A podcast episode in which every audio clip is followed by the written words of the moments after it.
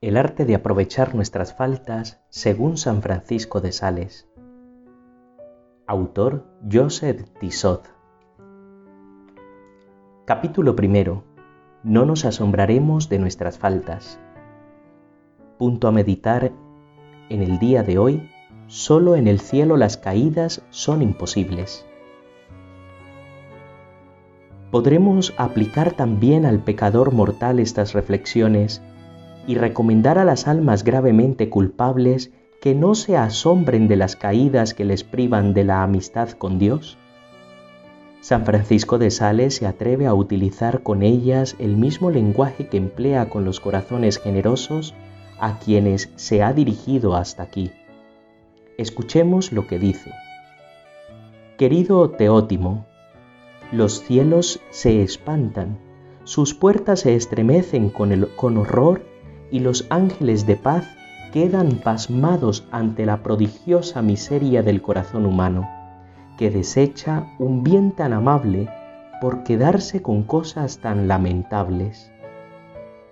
Pero, ¿has visto alguna vez una pequeña, una pequeña maravilla que todos conocen, pero nadie se para a considerar? Cuando se orada un tonel bien lleno, no derramará su vino si no le entra aire por arriba. Esto no sucede con los que están algo vacíos, pues en cuanto se agujerean, se derrama el vino. Eso es lo que pasa en nuestra vida mortal, que aunque nuestras almas abunden de amor celestial, nunca están tan llenas que con la tentación no puedan salirse de ellas.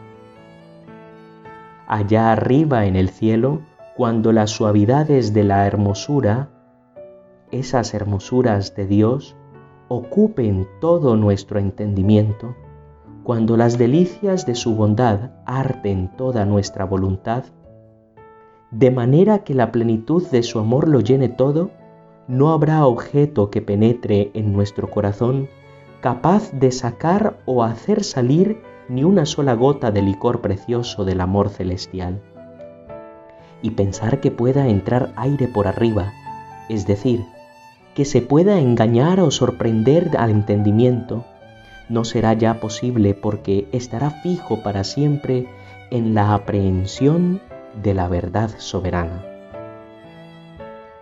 Ya lo hemos oído, una caída en el pecado, incluso en pecado grave, no puede causar asombro más que en el cielo, donde estas caídas son imposibles.